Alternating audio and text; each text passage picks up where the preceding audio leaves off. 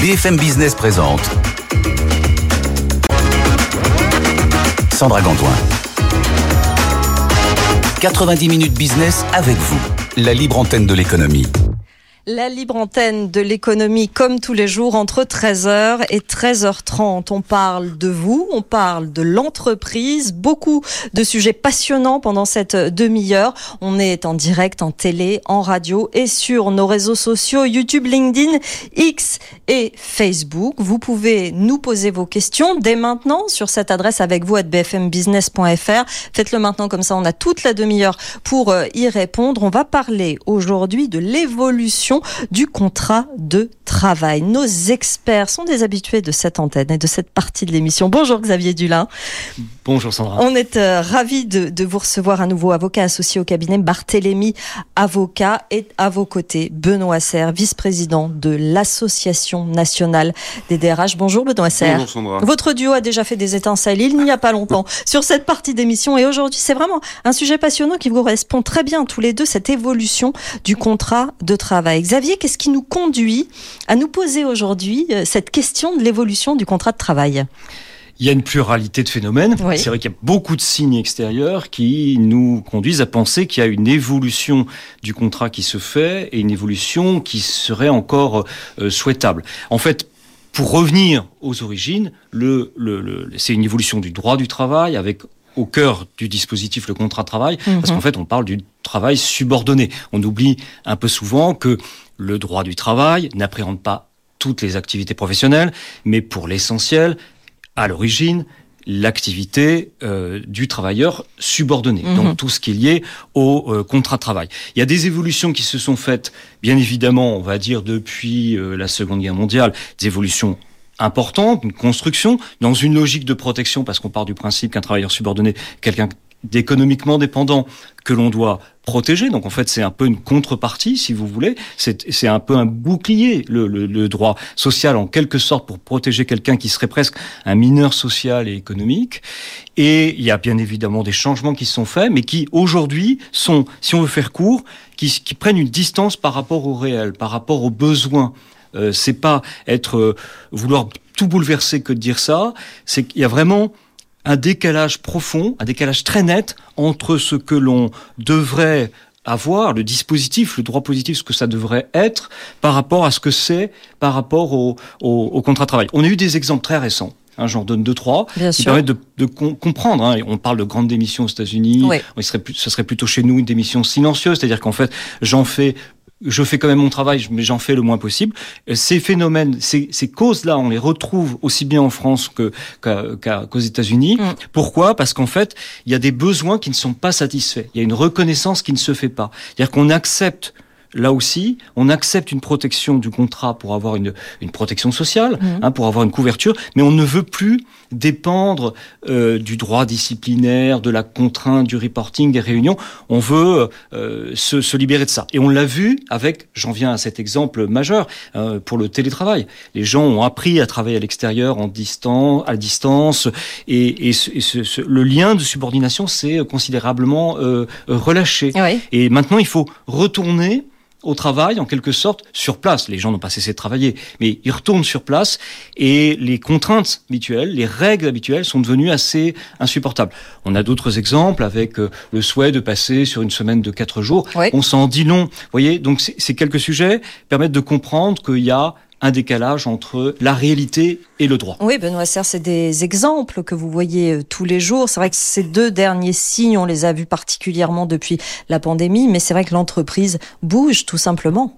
Mais en fait, on ne peut pas s'accorder tous à reconnaître que la crise Covid et tout ce qui s'est passé depuis a provoqué des changements profonds dans le rapport au travail, dans l'organisation du travail, dans le calcul du temps de travail, dans la sécurisation du travail et puis ne pas en tirer une conséquence sur le fait que ce qui organise juridiquement le travail, lui, devrait rester absolument euh, intouchable.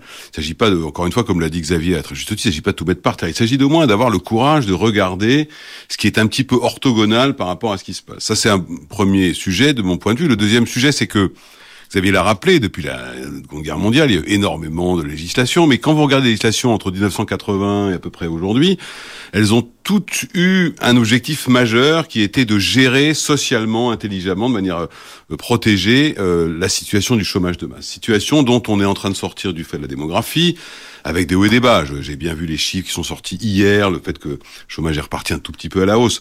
Mais, mais de toute façon, la mécanique démographique, elle est implacable. Et que ce qu'on peut se demander, c'est si ce qui a sous-tendu les raisons de la législation du travail pour protéger un monde du travail en situation de crise avec le chômage de masse ne devient pas finalement contre-productif pour adapter un travail et des formes de travail qui sont à la fois souhaitées par les individus, mais je peux vous le dire, qui sont aussi euh, souhaitées par un certain nombre d'entreprises parce qu'elles sentent bien qu'elles doivent s'adapter, elles en ont besoin et que quelquefois le travail réel et le travail légal non pas s'opposent, mais en tout cas euh, semblent un tout petit peu incohérents. Et ce qui serait ennuyeux, et on l'a vu encore récemment, on va peut-être en parler, c'est que un moment la jurisprudence ou le travail tel qu'il est défini par le, le code du travail soit un petit peu incohérent avec le travail tel que le vivent les individus ou tel que pourrait euh, les organiser l'entreprise et notamment les souhaits de plus grande liberté d'organisation, etc.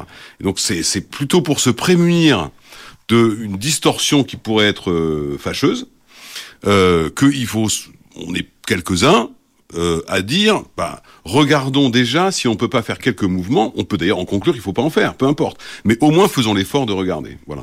Ce qui finalement je dirais, désengage, pas réellement désengage, mais va aider justement l'entreprise. cet aspect juridique des choses est important pour supporter bah. le rôle de l'entreprise, tout ce poids qu'on met sur elle depuis, depuis quelques mois, quelques années peut-être. Oui, euh, d'une part, mais euh, Xavier parlait du télétravail les entreprises, elles vivent dans un espèce de risque. Vous savez qu'un salarié en télétravail, il a exactement euh, le même statut, les mêmes conditions que celui qui n'est pas en télétravail. Donc ça pose le problème des accidents du travail, ça pose le problème des frais de déplacement, ça pose tout un tas de sujets qui aujourd'hui, si on, vous avez à peu près 26-30% des gens en télétravail.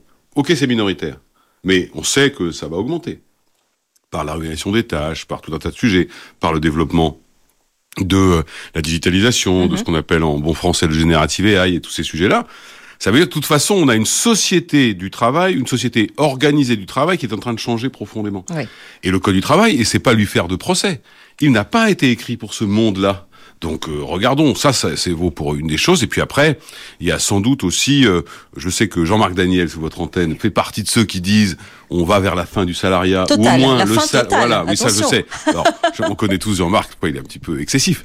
Mais là où il a raison, c'est qu'aujourd'hui, un certain nombre de dispositions du Code du travail ne permettent pas finalement d'accompagner ce mouvement de la variabilité des typologies de relations contractuelles qui existent entre une entreprise et euh, des salariés. Et sachant que ces évolutions-là, elles sont pas forcément souhaitées par les entreprises, mais elles sont souhaitées par les salariés. Oui, c'est souvent ou par les individus, en l'occurrence, c'est plus salariés. Peut-être eux qui impriment en ce moment le mouvement, quoi qu'il arrive. Xavier Dulin, euh, quels sont les éléments euh, essentiels euh, contenus dans le contrat de travail et finalement sur lesquels on pourrait agir? Il y a, il y a, il y a la question d'abord du, du, du, temps de travail et de la logique aussi de la, de la protection, euh, en lien avec les questions de sécurité sociale. Mais je, je, je ce sont des, des, des, sujets sur lesquels effectivement on pourrait s'attarder. Mais je reviens avant, si vous le permettez, sur ce qu'on vient d'évoquer, c'est-à-dire qu'on pourrait se dire, mais le, le, discours que vous tenez en parlant d'entreprise tous les trois, euh, de, vous êtes les détenteurs du, du, du capital, euh, vous êtes les néolibéraux, et donc en fait c'est vraiment un discours d'employeur. Pas du tout. En fait, tout le monde, personne n'est satisfait, tout le monde veut le changement. Côté salarié, c'est très net. Mm. Alors, je sais que c'est vrai en particulier pour ceux qui sont diplômés, jeunes, qui sont qui rentrent sur le marché du travail. Leurs demandes sont plus du tout les mêmes. Bien évidemment, il y a la question de la rémunération, mais il y a aussi la question de savoir si on a adapté au sein de l'entreprise euh, l'organisation, si on défend certaines valeurs, s'il y a du sens dans ce que l'on fait, est-ce qu'on sera plutôt sur une organisation horizontale plutôt que verticale? Tout ça transparaît au moment de l'embauche pour toutes les embauches quasiment, sauf si vous êtes vraiment sur euh, euh, des, des, des, tâches d'exécution. Mm. Mais ce n'est donc pas un discours libéral. Hein, qui, ça serait, je ne veux pas dire que ce serait par essence critique si on adoptait un discours libéral. Ce que je dis simplement, c'est que, attention, on pourrait se dire, mais c'est vraiment le point de vue de l'entreprise. Vous voulez encore du changement, de la flexibilité? Pas du tout. En fait, il apparaît que les salariés aussi le demandent.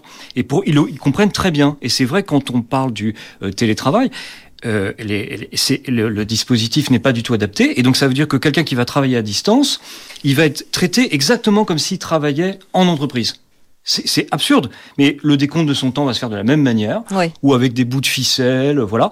Euh, pour sa protection sociale, c'est pareil. Donc euh, accident en, en Alors sortant de la pas dans le même euh, environnement. ça va être la même chose que si il, il tombait sur le trottoir euh, en allant au travail. Enfin, c'est absurde. le, mhm. le, décalage est total et tout le monde le constate, aussi bien côté employeur que, que salarié. Alors je tenais à absolument dire ça. Du coup, je réponds pas à votre question. Non, mais allez-y. Effectivement, du coup, qu'est-ce que vous avez commencé à donner un exemple sur le télétravail? Mais qu'est-ce qui est inclus dans ce contrat euh, de travail et sur lequel on pourrait agir justement très concrètement, Xavier? Eh bien, il faudrait euh, trois sujets, par exemple, sur le télétravail qu'on ne traite pas correctement et vraiment les textes sont, sont en décalage. Euh, après, j'évoquerai la crainte que l'on peut avoir par rapport à ces modifications, qu'on intègre aussi très bien. On ne dit pas que c'est simple, hein. Mm. la modification est souhaitable, on ne mm. dit pas que c'est simple, certainement pas. Mais par exemple, il y aurait un décompte précis du temps de travail ça peut pas se faire euh, sur la base de règles qu'on avait définies avec un contrôle qui pouvait se faire sur place. C'est là aussi, c'est à chacun d'adapter par contrat, par accord d'entreprise ou par l'adoption de chartes le décompte du temps de travail. Ça peut pas se faire de la même manière. Il faudrait qu'il y ait un certain nombre de précisions dans le code du travail. Sur la question euh, des frais, même chose. Il faudrait que ce soit beaucoup mieux encadré euh, et du matériel. Mm. Hein, c'est les, des assurances.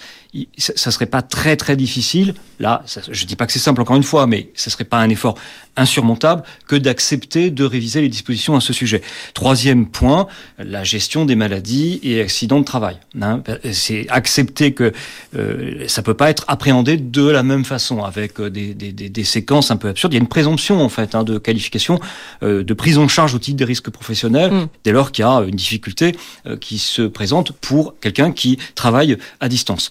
Euh, pourtant, il n'est pas dans les locaux de l'entreprise, il va pas prendre les mêmes précautions et l'employeur par définition ne va pas se rendre chez lui pour lui dire au fait, je veux être sûr que là vous n'allez pas vous cogner sur votre bureau, que l'électricité est aux normes. vous voyez, ça serait, euh, il y aurait une mission dans sa vie privée qui serait pas euh, concevable. Donc mmh. voilà trois exemples pour le télétravail. On voit que ça ne colle pas. Temps de travail, sécurité.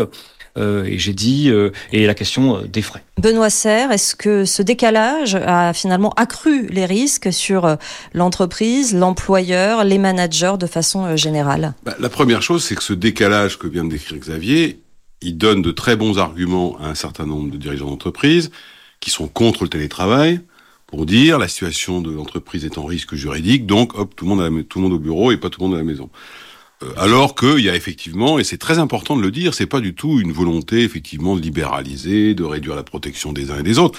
C'est juste que du coup, vous avez des gens qui vont se retrouver en situation, ils disent ah bah non, je a pas télétravail pour des raisons de sécurité juridique, c'est plus ou moins honnête comme raisonnement, mais euh, bah, du coup, c'est qui sont les premières victimes, sauf qui peuvent faire télétravail. Ça, c'est un premier point. Puis un autre point, c'est que le, le, contrat de travail, je parle sous le contrôle de l'expert, mais le contrat de travail, il a quand même notamment la, la notion entre guillemets d'unité de temps, de lieu euh, et d'action, comme une tragédie. C'est prévu, mais qu'est-ce que ça veut dire que l'unité de lieu et de temps lorsque les gens sont une partie euh, du temps chez eux? De même que les gens souhaitent, par exemple, pour une partie d'entre eux, une plus grande liberté dans leur organisation, une plus grande autonomie. Alors ça pose des sujets de management, ça c'est un autre un autre point, mais mais en attendant, vous avez des gens qui vous disent, mais moi en fait, euh, il s'avère que j'ai des enfants en bas âge, donc euh, entre 17h30 et 19h30 c'est compliqué parce que c'est euh, l'heure des bains, machin, etc. Par contre, comme ils dorment après, ça me gêne pas de me remettre au, boulot à, 19h30 pour rattraper ce que j'aurais pas fait. Ah, on dit, bah attention, il est prévu par la directive européenne sur le travail que vous devez avoir 11 heures de repos entre deux jours de travail. Oui. Demain, en cas de conflit avec l'entreprise, la personne peut opposer en disant mais attendez moi j'ai pas eu 11 heures j'ai travaillé après machin etc donc là ça vous pose des problèmes parce que c'est prévu comme ça. Et euh, résultat des courses d'entreprise leur, leur interdit. Ou alors certaines j'entends sont en train de tracer les heures de connexion. Il y a même, il y a même un, un, logiciel, je sais pas si vous avez vu ça, un logiciel qui fait bouger la souris toute seule de manière à ce que. Oui, on avait vu ça pendant le télétravail, en effet. Est-ce que c'est ça la question centrale, de mon point de vue, parce que moi je suis pas un juriste éminent comme Xavier, mais de mon point de vue, c'est est-ce que c'est ça le monde du travail qu'on veut demain? Est-ce que c'est ça, avec un espèce de système qui part du principe de la défiance, etc. Je crois que c'est ça la question centrale, finalement. Mm-hmm. C'est accepter l'idée. Moi, j'ai découvert que le contrat de travail était un peu bizarre un jour en prenant euh, vous savez, un VTC dans une ville du sud de la France et il m'a expliqué que lui il habitait dans l'est de la France. Mais il me dit en fait j'étais en vacances, je m'embêtais, du coup je refais du VTC. Il venait de faire sauter le, contrat de travail en deux phrases. C'est-à-dire qu'il y avait plus d'unité de temps, plus d'unité de lieu, en plus le droit à congé il l'avait modifié, mhm. d'autorité. Je dis pas que ce monde-là, ce sera le monde généralisé. Mais ce qui est certain, c'est que si on travaille sur une évolution du contrat de travail, du droit du travail, pour mieux l'adapter à la réalité, ça bénéficiera autant à ceux qui bénéficient aujourd'hui du système de télétravail qu'à ceux qui n'en bénéficient pas. Ouais. Et parce qu'évidemment, il ne faut pas oublier ces gens-là qui sont à 60 et 70% aujourd'hui des individus qui n'ont pas de télétravail. Mais là aussi, les marges de manœuvre qu'ils ont en termes de liberté d'organisation, d'autonomie sont très faibles. Alors ça ne veut pas dire que c'était mal avant, ça veut dire que juste le monde a changé. Puis après, on est euh, soumis à des décisions jurisprudentielles. Il y en a une qui fait euh, le buzz en ce moment euh, chez les DRH, c'est une décision récente de la Cour de cassation qui impose que là, on puisse comptabiliser des congés quand on est en arrêt maladie. Ah oui. je peux vous dire que tous les DRH sont sur le coup en disant mais qu'est-ce qui se passe? Est-ce qu'il y a rétroactivité? Est-ce que ça veut dire que ça, on doit provisionner? Est-ce que c'est déjà applicable, sachant que la directive n'a pas été transposée Donc la NDRH, c'est-à-dire, a saisi le ministre du Travail en disant, bah, répondez à la question, parce que dans un sens ou un autre, faites ce que vous voulez, mais bon. Les, les, DRH s'inquiètent. Vous voyez, ça, c'est des choses qui sont extrêmement importantes. Et euh, la directrice, la directive qui a une trentaine, qui a 30 ans, je crois d'ailleurs cette année, elle, elle, elle s'est organisée légitimement pour essayer de faire en sorte que les salariés soient protégés. Et c'est très bien les conditions de travail, etc. Et c'est très très bien. Vous savez, c'est pas plus de 44 heures par semaine. Enfin bon. Et c'est très bien. Il ne faudrait pas que les bonnes intentions de cette directive, compte tenu de la transformation du travail, deviennent finalement contre-productives. Xavier Dulin, est-ce ah que vous voulez répondre à ah tout cela je, je, je, suis parfaitement en phase sur l'idée qu'effectivement, disons-le, hein, c'est un peu ringard. C'est, vraiment, il y a, y a, un décalage. L'exemple que vous donniez en matière de décompte de temps de travail, on, ce cas-là, le cas, l'exemple donné, on l'a presque tous les jours. On doit l'appréhender tous les jours. C'est-à-dire que, effectivement, beaucoup de personnes vous disent, j'aimerais arrêter de travailler entre 17h et 19h, je vais reprendre à la maison, on a une difficulté, est-ce qu'on peut, même si vous êtes en, au forfait, on ne pourra pas. On ne pourra pas parce qu'il y aura un problème de décompte. Donc tout le monde triche, salariés comme les employeurs tout le monde triche. Donc c'est, on en vient en plus à mettre en place des systèmes. Moi, je trouve que la badgeuse, je l'ai toujours dit, je trouve que c'est absolument contre-productif. Je sais que dans certains cas, certaines entreprises, pour certaines populations de salariés, c'est absolument euh, nécessaire. Mais il n'empêche que je l'ai vu dans des maisons d'édition, on ne travaille plus du tout de la même façon quand on sait qu'on doit euh, d'abord contrôler son temps. Et l'exemple donné de la souris, mais c'est terrible. Vous voyez, on en arrive là. Ouais, on en arrive là. Vous imaginez quand, et surtout que certains ont trouvé des astuces. Hein, il suffit de regarder euh, pour chercher sur le net les astuces pour faire croire que vous travaillez, pour faire bouger la souris, etc. Enfin, c'est grotesque. Donc là, on voit bien que le décalage il est là et c'est pas pour moins de protection. La première chose c'est ça, c'est que ce décalage là, il est réel. On en vient à des situations qui sont absurdes et euh, il, apparaît donc vraiment nécessaire d'essayer de rattraper euh, ce temps-là sans pour autant perdre le niveau de protection que l'on a atteint. On peut le maintenir, mais de manière euh, plus intelligente. Je ne crois pas à une réforme d'ensemble. Je sais que ça serait, ça serait bien mieux hein, qu'il y ait une réforme d'ensemble du droit du travail pour qu'il devienne un droit de l'activité professionnelle, qu'on soit plus sur un principe de subordination, mais de collaboration, de coopération, ou certains ont dit de parasubordination. Mais comment on fait justement si c'est pas une réforme d'ensemble? Ça prend quelle forme cette modification Alors on peut le faire par sujet. On pourrait décider de, de réformer les questions relatives au temps de travail, euh, des questions relatives à l'appréhension de, de, la maladie, à l'appréhension des congés. On peut essayer euh, comme cela, en rattrapant aussi euh, des sujets. Je sais que certaines branches, ça a été évoqué tout récemment par euh, notre euh, Premier ministre. Il y, a, il y a effectivement des branches qui pratiquent des minima conventionnels qui sont encore en deçà des minima légaux. Mmh. Vous voyez, il faudrait aller rapidement euh, résorber rapidement ces sujets-là. Ça peut être, le, on l'a dit, le télétravail, je sais pas si je me répète, vous voyez, mais vous pouvez choisir des de grands thèmes sur lesquels il faudrait avancer. Limite de tout ça, c'est que politiquement et juridiquement, c'est très compliqué. Et très long. mais très lent.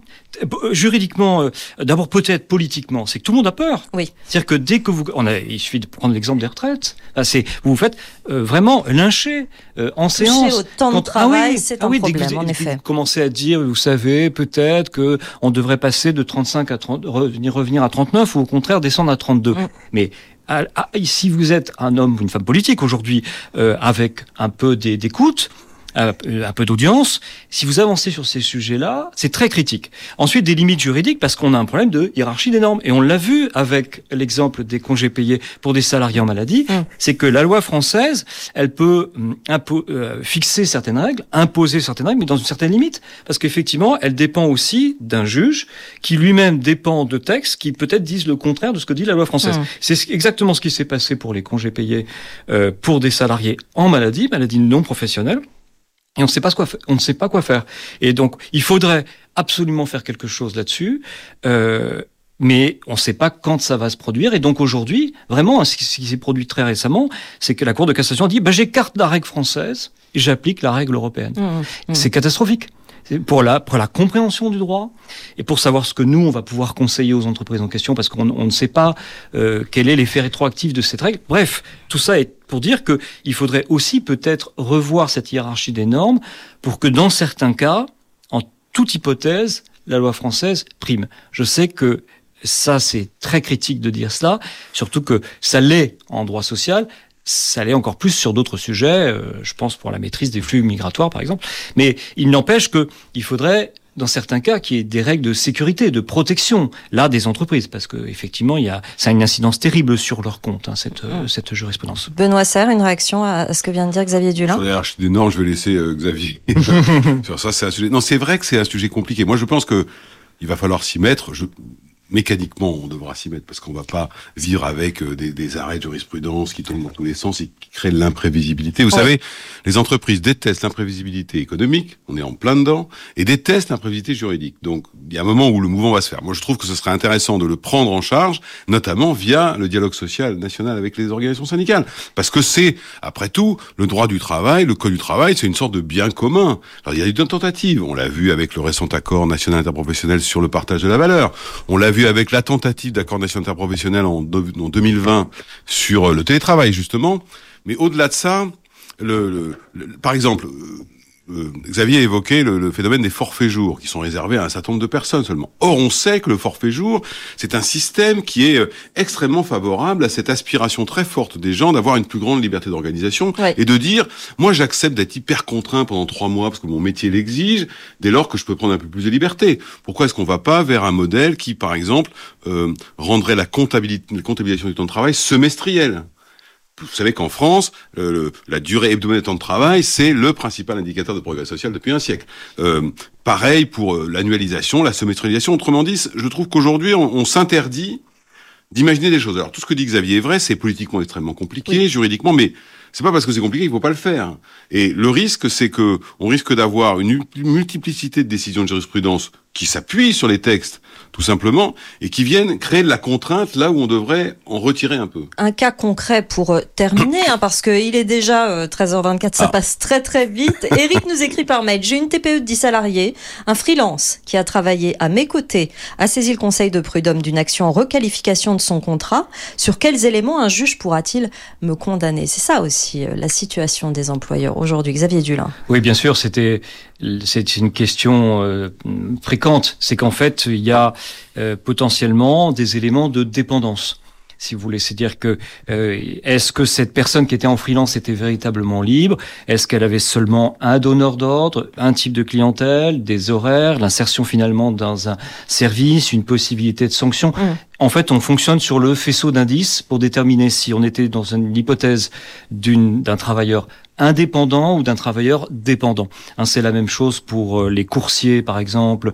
Euh, pour euh, ce sont ces éléments-là, et c'est au cas par cas. On ne peut pas donner de réponse globale. Il n'y a pas de définition finalement de la subordination, on a des éléments qui permettent de caractériser la subordination. Ça veut dire qu'aujourd'hui le recours c'est les prud'hommes, c'est au cas par cas comme vous dites, et c'est seulement dans ces... Vous n'avez pas une définition globale et d'ailleurs les pouvoirs publics d'une certaine manière se refusent à le faire parce qu'il y a une, une, grande disparité, si vous voulez, de, de cas euh, possibles. Donc on va être, on va, on va, on va contrôler cette possibilité, voir si la rémunération est déterminée que par une personne, est-ce qu'on est intégré dans un service, est-ce que les horaires sont fixés par seulement un donneur d'ordre mhm. Est-ce qu'il a un pouvoir de sanction, c'est-à-dire qu'il peut dire, bah, puisque vous n'avez pas donné satisfaction pour un client, je vous n'en donnerai pas d'autres, euh, je vous commanderai pas d'autres prestations. Ce sont ces faisceaux, c'est ce faisceau d'indices qui va permettre au juge de déterminer s'il y a ou non requalification. On n'est pas du tout dans un, on est vraiment dans un domaine euh, prétorien, c'est-à-dire c'est vraiment le, juge qui va déterminer euh, sur la base de règles parce que qui ont été fixées par la Cour de cassation, chambre sociale et qui sont euh, qui sont celles-ci. Il y a trois quatre arrêts qui, qui fixent la règle en la matière. Benoît Ce sujet-là, c'est un excellent exemple aussi à l'inverse. Vous avez aujourd'hui un certain nombre de métiers rares ou très tech, etc., qui disent, moi, je préfère travailler pour une entreprise en freelance eh oui. Pour ne pas être salarié parce que j'ai pas envie de jouer de contraintes, l'entreprise ça lui va très bien. Eh ben, cette personne-là, si toutes les conditions que vient de décrire Xavier, on pourrait la forcer finalement à avoir un CDI, alors même qu'elle ne veut pas. Vous voyez? Donc c'est un outil qui a été créé, une jurisprudence qui est créée pour protéger, notamment des gens qui avaient une énorme dépendance avec un seul client. C'est plutôt sain.